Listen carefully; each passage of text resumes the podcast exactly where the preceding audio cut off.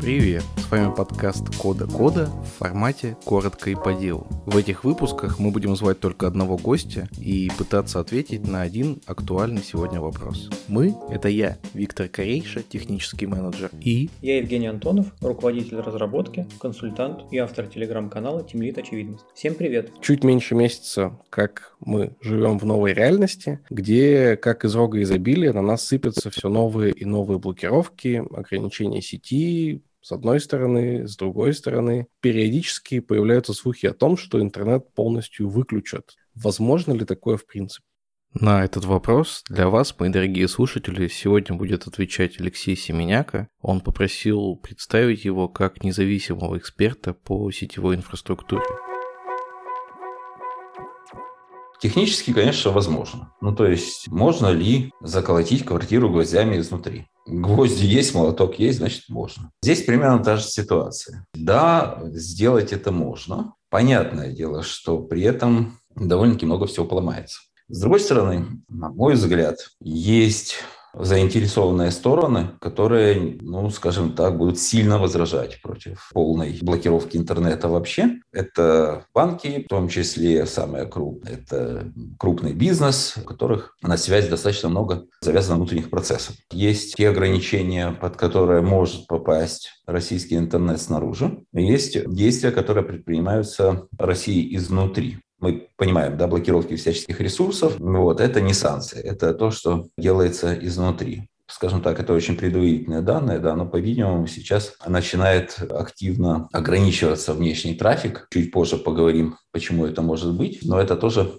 очень похоже, что российские провайдеры на внешних каналах вводят ограничения по полосе. Поэтому мне здесь кажется, что этот процесс будет не мгновенный, а растянутый по времени, который будет сходиться в какой-то точке в будущем. Если раньше ну, еще, скажем, там, неделю назад я считал, что внешние ограничения российского интернета, скорее всего, не коснутся вообще никак по причине ну, достаточно высокой неэффективности этих действий. Сейчас произошли какие-то события, с которыми можно сказать, что возможно движение по ограничению российского интернета снаружи тоже. Оно по-прежнему неэффективно, плюс мы видим закрытие интернет-границ изнутри. Скорее всего, это придет к какой-то равновесной точке, такой, при которой тому бизнесу, к мнению которого могут прислушаться в правительстве, будет возможно работать. Не скажу там комфортно, да, но как-то возможно. Но с другой стороны, скорее всего, ситуация, конечно, будет потихонечку ухудшаться. Почему я считаю, что внешние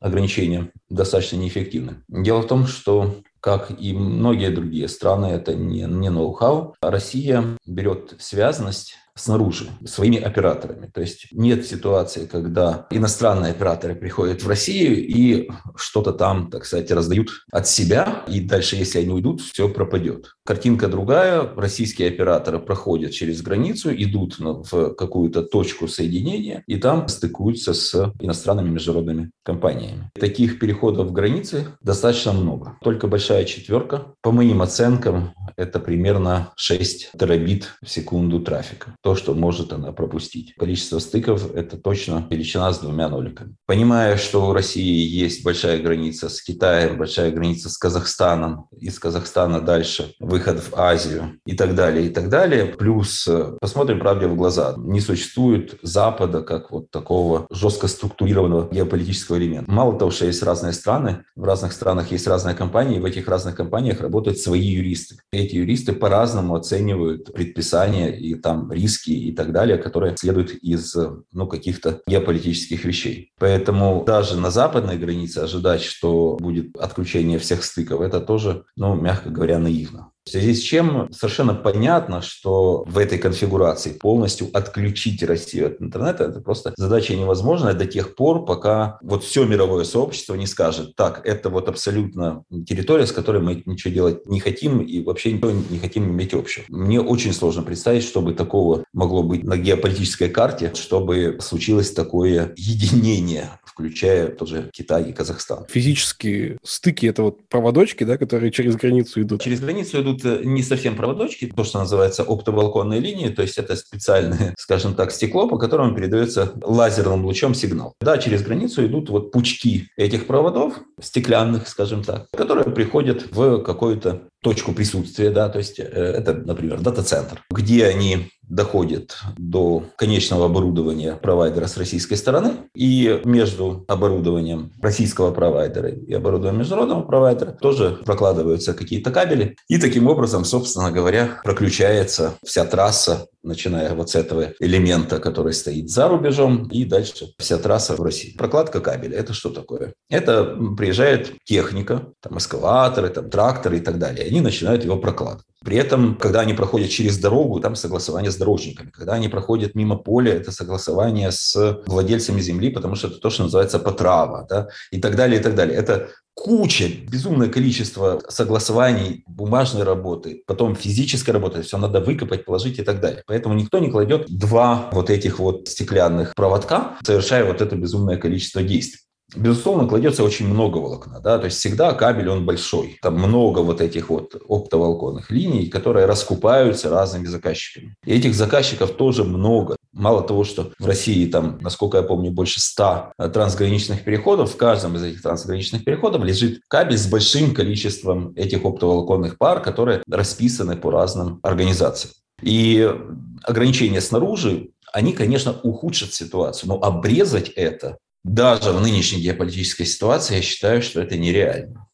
То, что будет происходить изнутри, почему, собственно говоря, насколько я понимаю, вводятся ограничения, это не только за тем, чтобы ограничить, ну, скажем так, усложнить доступ к иностранным ресурсам, где есть, э, возможно, какие-то точки зрения, которые представляются неприемлемыми администрации, но еще и потому, что сейчас идут активные кибератаки, интенсивность которых рискну предположить, в мирное время мы такого не видели никогда. И ограничения вот эти вот по полосе, я думаю, что в большой степени связаны с тем, что вот есть такая активность, и это попытка неким образом защититься от, ну, скажем, там, атак типа DDoS, типа volumetric, да, когда это просто мусорный трафик, чтобы хотя бы на внешнем периметре не пропускать это дело внутрь. Поэтому ожидать э, здесь какого-то улучшения я бы не стал. Те ограничения, которые есть, они наверняка останутся но, возможно, изнутри будут и дальнейшие, так сказать, ограничительные действия. Какие, мне предсказать сложно, потому что ну, слишком много здесь точек бифуркации. Если все-таки теоретически предположить, что ну, кто-то прошелся экскаватором по границе и все эти провода порвал. У нас здесь внутри наш угу. интернет, он сохранится, он будет работать?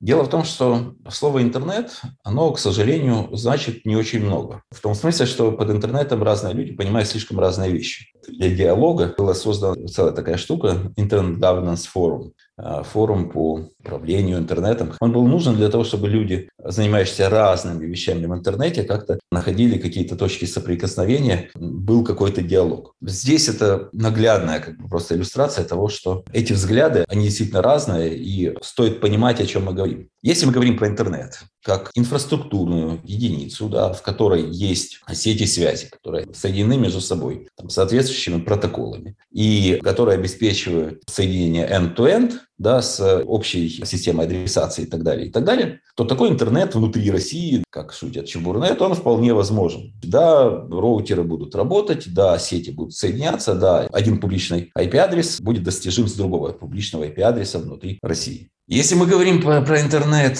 как про систему хранения информации и предоставления сервиса, то здесь уже картинка будет другая, потому что сервисы в интернете, они распределенные, и никто не проводил никогда ревизии, какая часть российских сервисов находится в России, какая часть находится снаружи. Это, скажем так, важная часть, да, то есть это то, что можно потерять, потому что просто какая-то существенная компонента окажется недоступной точно можно сказать, что будут проблемы с они могут быть временно, они могут быть решены внутри России, но временно они точно будут с какими-то инфраструктурными элементами, например, с э, сертификатами безопасности. Когда мы заходим, например, в личный кабинет банка, вот, или мы совершаем какую-то покупку и так далее, мы не хотим, чтобы э, те данные, которые мы вводим, передавались по интернету в открытом виде, чтобы их видели там инженер операторов связи, возможно, хакеры, которые каким-то образом перехватили трафик и так далее, и так далее. Для этого существует система защиты и шифрования. А, используется протокол HTTPS. Да, и вот буквочка S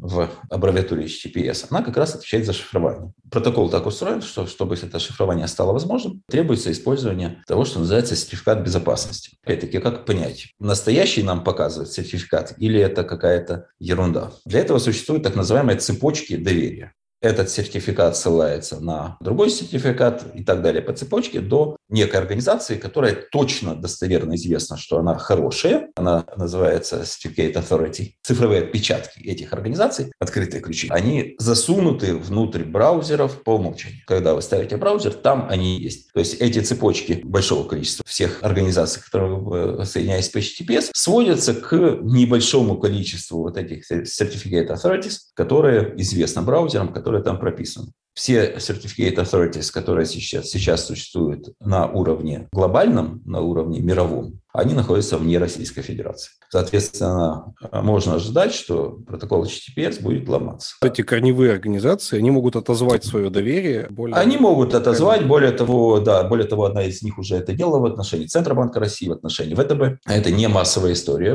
тоже повторю, но тем не менее, да, уже такого рода движения были. Вот, хотя есть организации, которые это не делают. Есть authorities, которые следуют принципу интернет для всех. И, соответственно, у них принципиальная позиция, что они подобных действий совершать не будут. Кажется, сейчас большинство сертификатов получают через Let's Encrypt. Вот, вот их позиция как раз интернет для всех. Соответственно, что здесь делается уже, да, то есть уже известно, что э, Министерство цифровизации заявило создание национального Certificate Authority с национальным шифрованием там и так далее, да, но работать оно будет и работает. Оно работает в двух браузерах, насколько я знаю, Яндекс браузер и второй не помню. Ну, понятное дело, что это российский браузер. Угу. Понятное дело, что те, кто пользуется Chrome, Firefox, Safari, то у них будут, соответственно, проблемы. А еще раз, эти проблемы можно в течение какого-то времени решить, да, то есть если происходит полное закукливание, министерство может рано или поздно через какое-то время достучаться до всех сервисов, которые могли бы работать, но не работают только из-за сертификатов. Соответственно,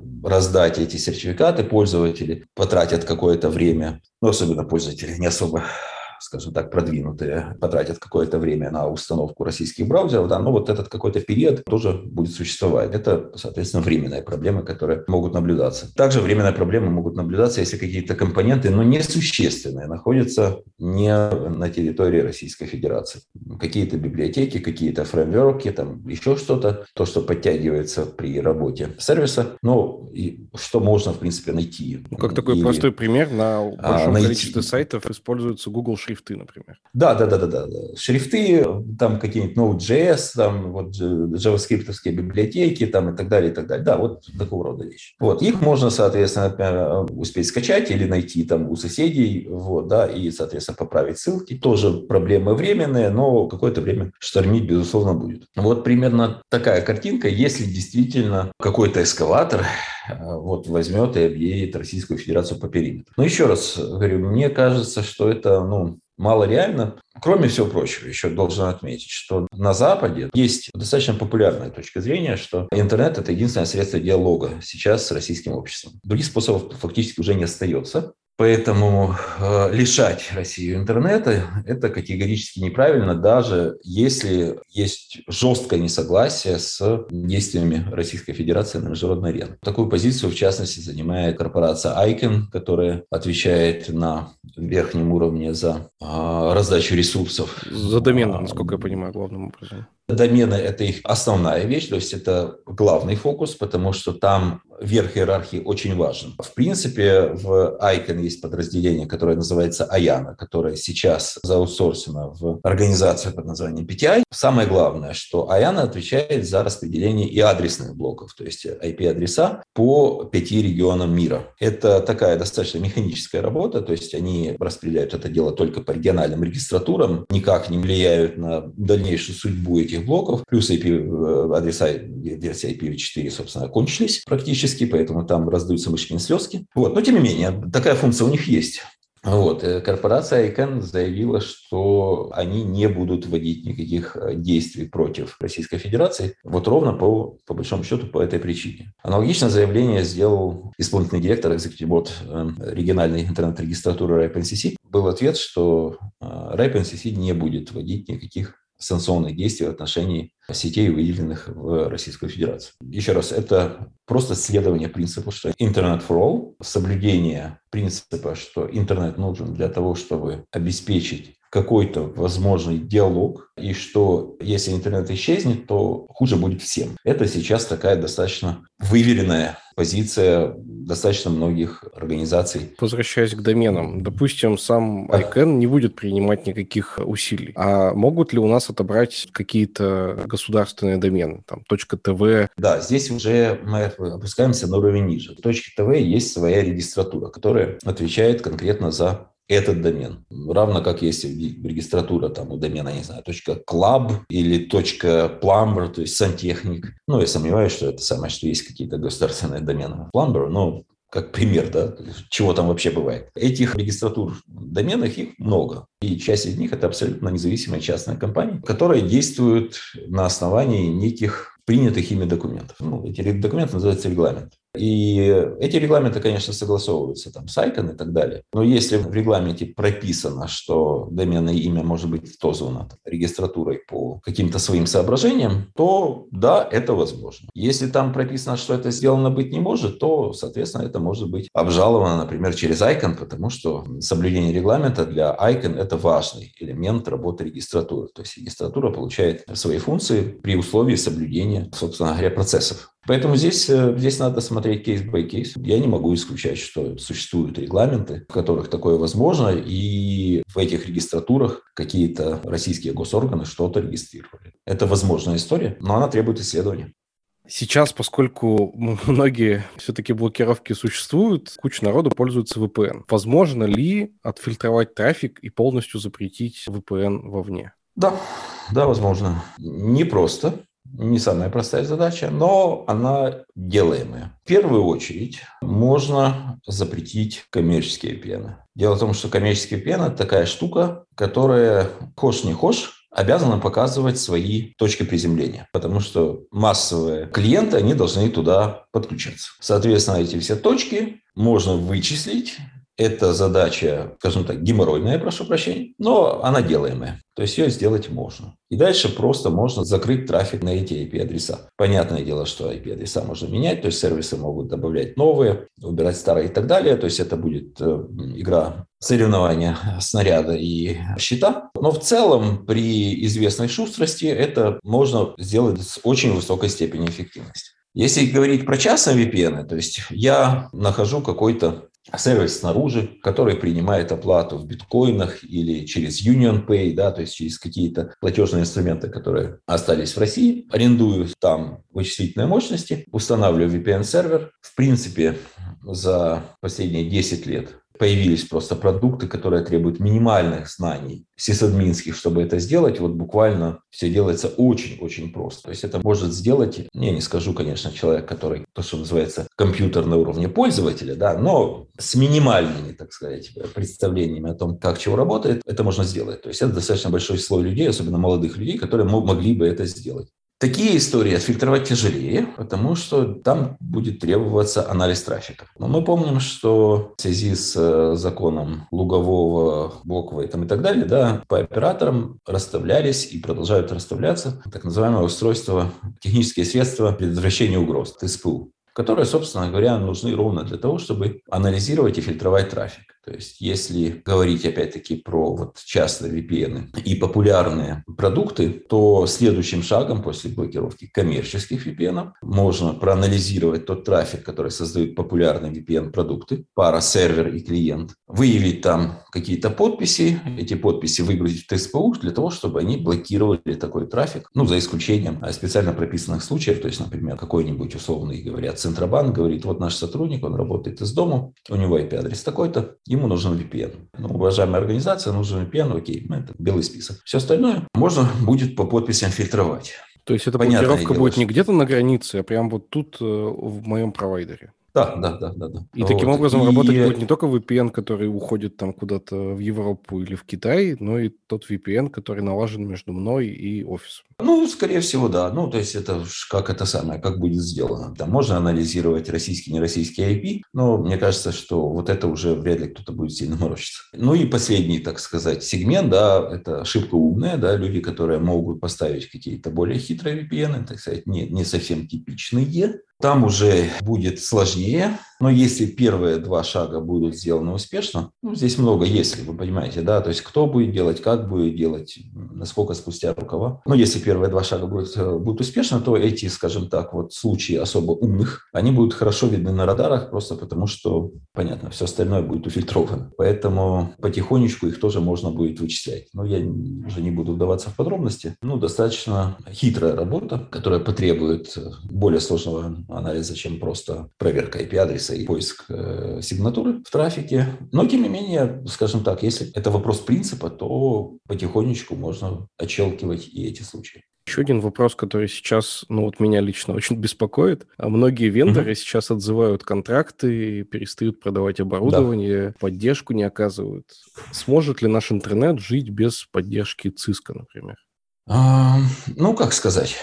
Посмотрим правде в глаза. Далеко не все оборудование ЦИСКа стояло на поддержке. Как человек, который много общался с операторами связи, я прекрасно знаю, достаточно частый вопрос, знаете, почему вы до сих пор ничего не делаете с IPv6? Но IPv4 кончается.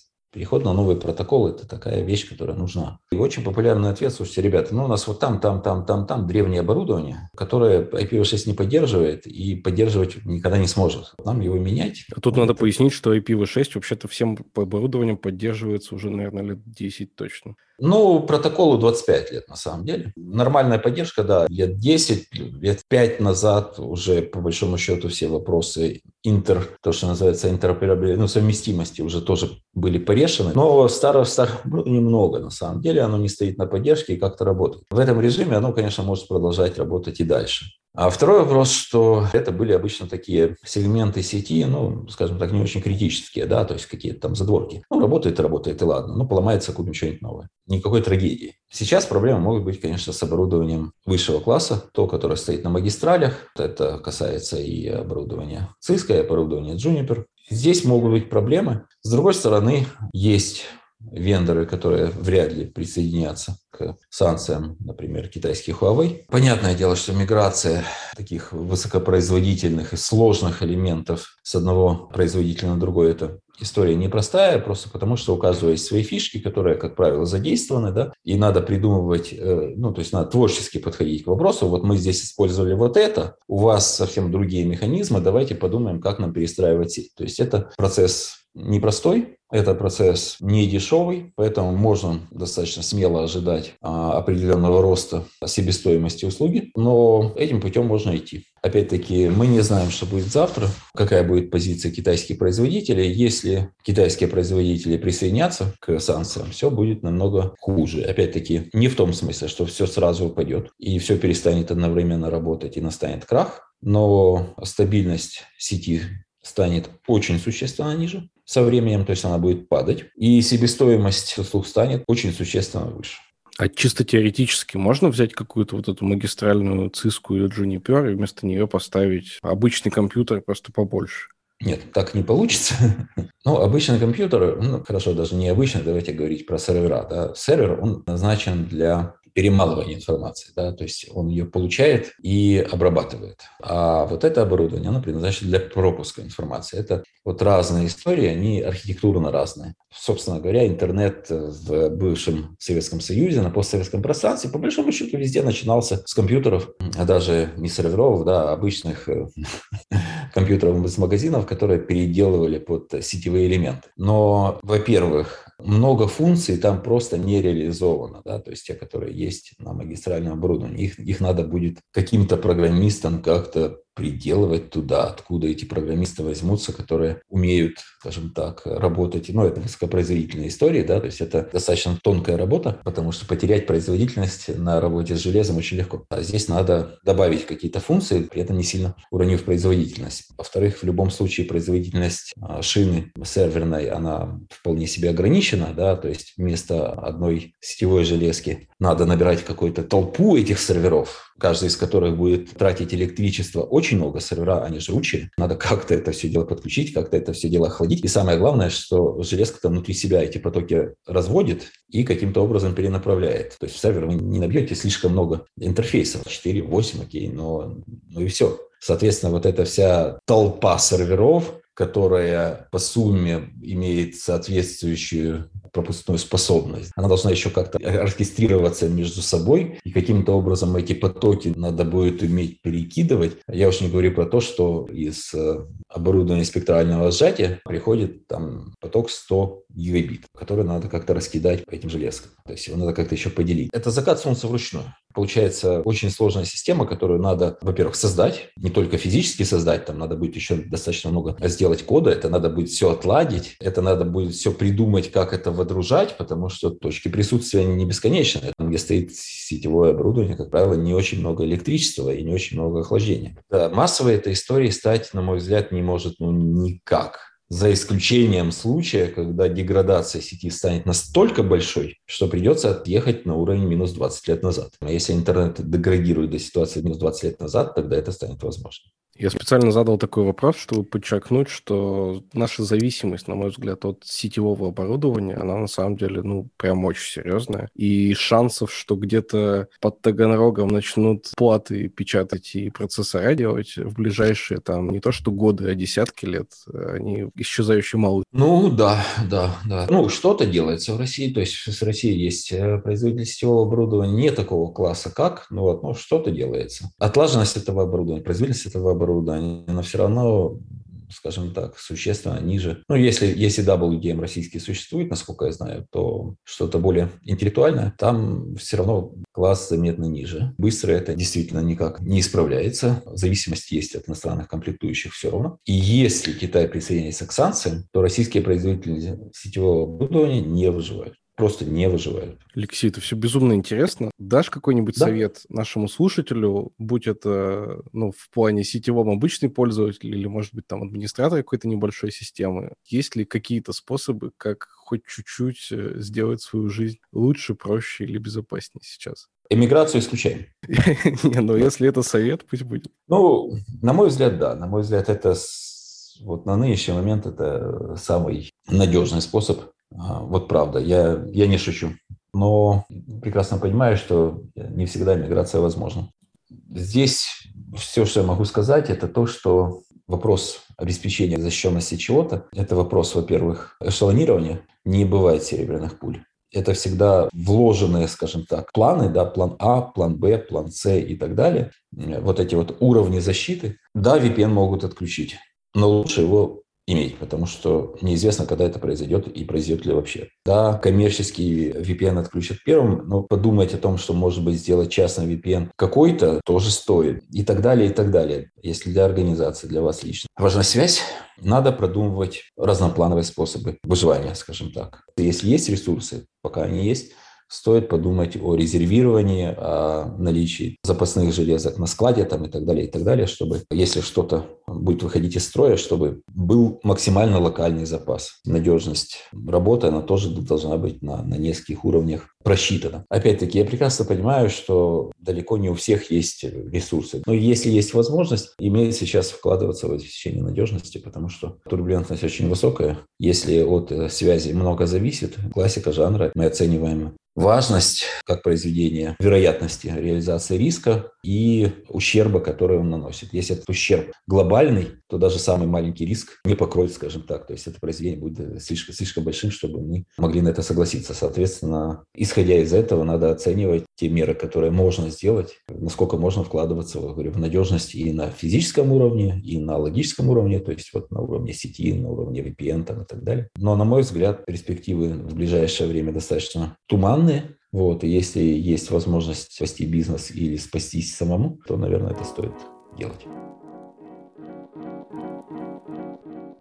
С одной стороны, диалог с Алексеем меня немножко успокоил. Одного рубильника, который резко вырубит весь внешний интернет, похоже, что не существует. По крайней мере, он точно не существует с внешней стороны. С внутренней тут есть вопросы, а вот с внешней стороны похоже, что так просто нас не отрезать и не заблокировать. С другой стороны, видимо, все идет к тому, что интернет для нас станет хуже, интернет для нас станет опаснее и интернет для нас станет дороже. Такие основные выводы я сделал из этого интервью. Жень, поделись своими выводами. Что мне понравилось, я за этим тоже слежу. Айкен и Иоанна, они говорят, что ничего мы не собираемся делать с доменными зонами, с IP-адресами, то есть э, мы в это не вмешиваемся. И это прям для меня хороший знак.